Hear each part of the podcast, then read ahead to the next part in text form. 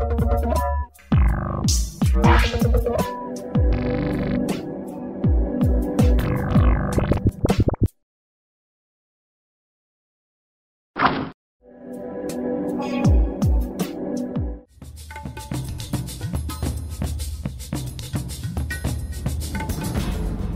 您现在收听的是灿烂时光会客室，我是节目主持人管中祥。灿烂时光会客室呢，是由灿烂时光公司新闻议题中心 PNN 以及公民行动影音记录资料库联合制播的视讯跟音讯的节目哦。我们的节目呢，在每个礼拜五的晚上十点呢，在中正大学金声金视广播电台会有这个广播的播出；在每个礼拜天晚上的九点半，会在公司新闻议题中心 PNN 我们会有视讯的这个直播。之后呢，会在公民行动影音记录资料库的网站上面。我们会有完整节目的这个播出哦。那今天要跟大家谈这个议题呢，我想呃，可能有很多人没有感觉，但是如果我们常听到说吃饭这件事情的话，或是吃米这件事情的话，也许我们就会有一些感觉了，因为我们知道前一阵子政府突然间说啊，我们的水好像不够用，所以要开始有相关的这种所谓的限水跟休耕的这个计划。可是休耕听起来好像是暂时的不耕作。可是这个背后是不是有更多值得我们要关心的这个议题，以及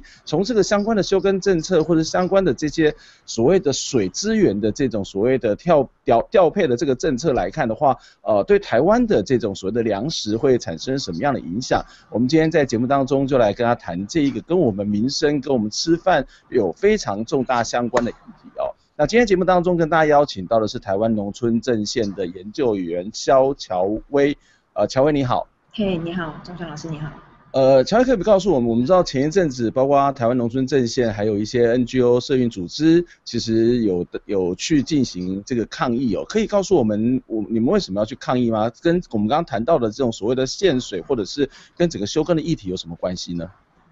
好，嗯、呃，我可以说明一下，就是说，呃，我们这两个礼拜以来，就从十二月底那个水利署，就是还有经济部他们公布了，呃。今年一零四期一期的稻作停灌休耕政策措施之后，那我们就开始跟农民联络。那农民，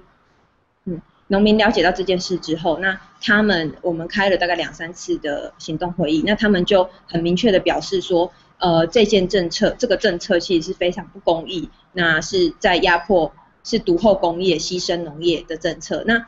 在这种情况下，我们就决定就是有采取两次的行动。那我们最主要的诉求是这样，就是农民最主要的不满是说，呃，这个干旱问题的出现呐、啊，是缺是是天灾，那这应该是要全民一起共同承担的，但是。奇怪的是，每次一遇到从九零年代以来，一遇到有缺水干旱的情况，一定都是农业先做节水牺牲，那工业却工业用水却还是可以予水予取予求。那就这一点，这是农民的第一点诉求。为什么是一个独后工业牺牲农业状况？这是一个用水水资源调配的，就是水权不正义嘛。那第二个就是说，在我们的水利法事实上是有民事水权的顺序，就是说我们的民生还有公共给水是先的，那再来就是农业用水，那再来才是工业用水。但是在这个情况下，我们发现工业用水拥有的水权竟然是优先于农业的。那如果说在我们水利法这样的十八条规范之下，呃，农业显然是有优先权，那工业要用水，